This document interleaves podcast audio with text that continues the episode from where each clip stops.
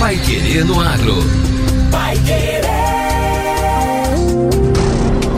91,7. Bom dia, hoje é sexta-feira, 10 de novembro de 2023. Eu sou Victor Lopes. Eu sou José Granado. E o Pai Querer no Agro, edição 937, já está no ar.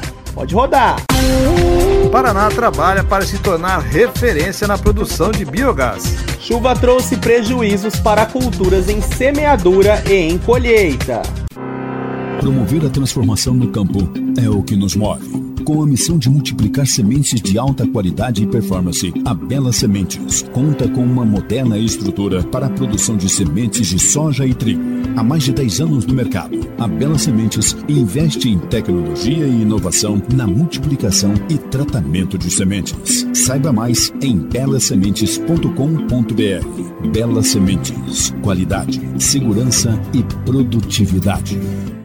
Um pequeno produtor sozinho é apenas um pequeno produtor, mas quando ele se junta a Cocamar, ganha força para crescer. Se o cooperado cresce, a cooperativa cresce. Foi assim que a Cocamar se transformou na cooperativa número um do Brasil. E é assim que ela vai continuar crescendo por muitos anos. Cocamar 60 anos. Cooperado e cooperativa crescem juntos. Pai Querer no Agro.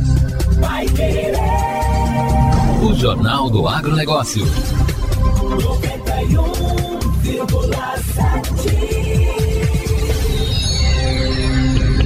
Potência no agronegócio, o Paraná caminha para se tornar referência na transformação de um passivo ambiental em fonte de energia, da decomposição de resíduos orgânicos é possível extrair biogás, combustível usado na produção de energia elétrica, e da purificação do biogás ainda é possível obter o biometano, substituto direto do gás natural, que pode ser usado como combustível de veículos. Dados da Associação Brasileira de Biogás indicam que a produção nacional de biometano está em aproximadamente 400 mil metros cúbicos por dia e deve chegar a 30 milhões de metros cúbicos dia até 2030. No Paraná, cerca de 70% do território é propício para o desenvolvimento da produção de biogás e biometano.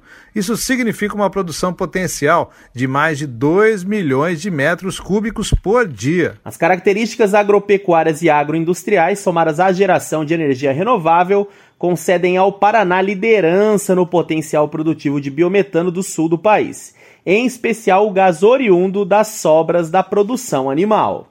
Levantamento do Centro Internacional de Energias Renováveis e Biogás mostra que o Paraná é o segundo estado com mais usinas desse tipo no país. Fechou 2022 com 198 plantas de biogás, atrás apenas de Minas Gerais, com 274. Erlon Almeida, que é coordenador estadual do programa Renova Paraná, que incentiva a instalação de projetos de energia sustentável em propriedades rurais, explica que a energia elétrica produzida do biogás pode ser consumida na propriedade rural ou ser vendida. Além disso, permite a expansão da produção, em especial de proteína animal, já que as sobras orgânicas, em especial dejetos, deixam de ser um problema ambiental e viram fonte de energia. Temos no Paraná uma produção expressiva de proteína animal, cujas sobras, os dejetos, as gorduras, ossos e vísceras, eles têm um valor econômico porque podem gerar biogás. Temos no setor sucroalcooleiro, por exemplo, que também fornece material orgânico, a vinhaça e outras sobras, e assim diversas cadeias produtivas com a mesma possibilidade. Ou seja, o Paraná tem base produtiva que é altamente geradora de biomassa e a matéria orgânica usada como fonte de energia limpa e sustentável. Por isso temos que usar essa força energética gerando biogás e biometano. O projeto, coordenado pelas Secretarias da Indústria, Comércio e Serviços e do Planejamento, prospecta a instalação de usinas de biogás no oeste do Paraná, maior polo transformador de grãos em proteína animal do Brasil. O secretário de Planejamento, Guto Silva, destaca ainda que o biogás que será produzido nas novas usinas do Oeste também é um eixo na produção do hidrogênio renovável,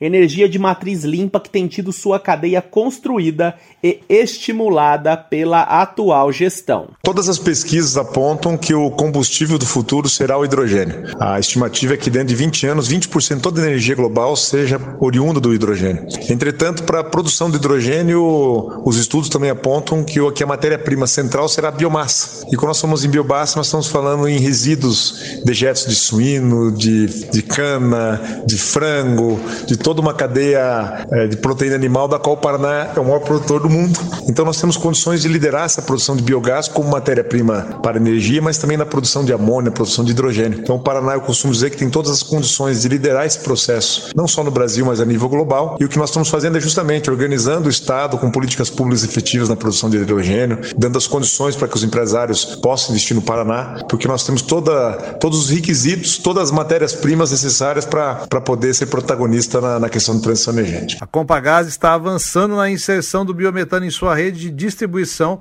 como parte do compromisso com a sustentabilidade. O novo contrato de concessão assinado em dezembro de 2022 propõe o desenvolvimento de um plano de expansão baseado no potencial produtivo de biogás e biometano, permitindo a expansão do uso de gás canalizado em diferentes regiões e a implantação de redes isoladas de distribuição a partir do combustível renovável. Agora, no Pai Querendo Agro.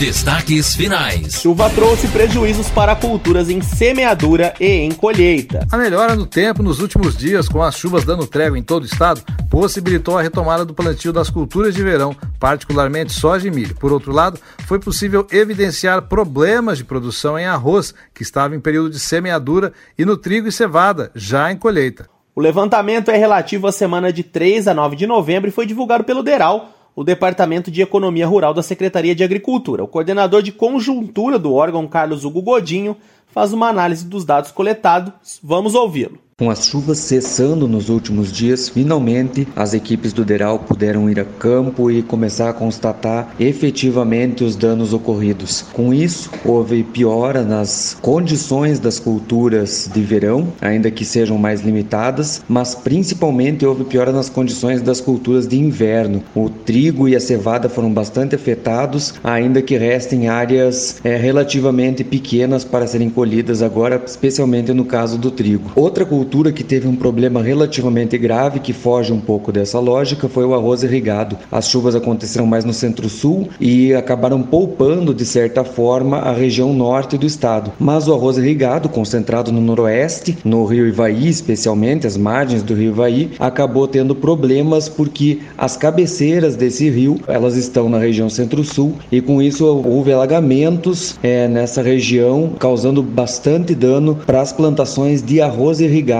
no estado. O relatório divulgado registra que a soja está com 73% dos quase 6 milhões de hectares plantados, enquanto o milho atingiu 95% dos 314 mil hectares previstos para a safra. Com o tempo firme, projeta-se avanço consistente, sobretudo da soja, que tem um pequeno atraso no sul do estado. A estimativa de outubro para o arroz irrigado era de 81% de uma área de 18 mil hectares que estava plantada e as lavouras desenvolviam-se bem. No entanto, houve uma mudança significativa. Para o trigo e a cevada, que estavam em colheita, o período pós-chuva permitiu confirmar os problemas já previstos. O feijão também teve reflexos das últimas tempestades. A área plantada chegou a 86% dos 111 mil hectares previstos, avançando apenas 3 pontos percentuais desde a semana anterior. No campo, as áreas em boas condições são 62%, enquanto 34% estão medianas e 4% ruins. O boletim agropecuário também fala sobre o coco. Na fruticultura nacional é cultivado em 189 mil hectares. E o Pai Querendo Agro desta sexta-feira fica por aqui. Continue sintonizado para acompanhar os nossos boletins durante a programação. Um abraço a você, nosso amigo ouvinte. A gente te espera amanhã, viu? No mesmo horário, para o Pai Querer Novo Campo e as excelentes entrevistas sobre tecnologia. Até lá! Você ouviu Pai Querer no Agro. Pai Querer. O Jornal do Agronegócio. Contato com o Pai Querer no Agro pelo WhatsApp 999941110 ou por e-mail agro@paiquerê.com.br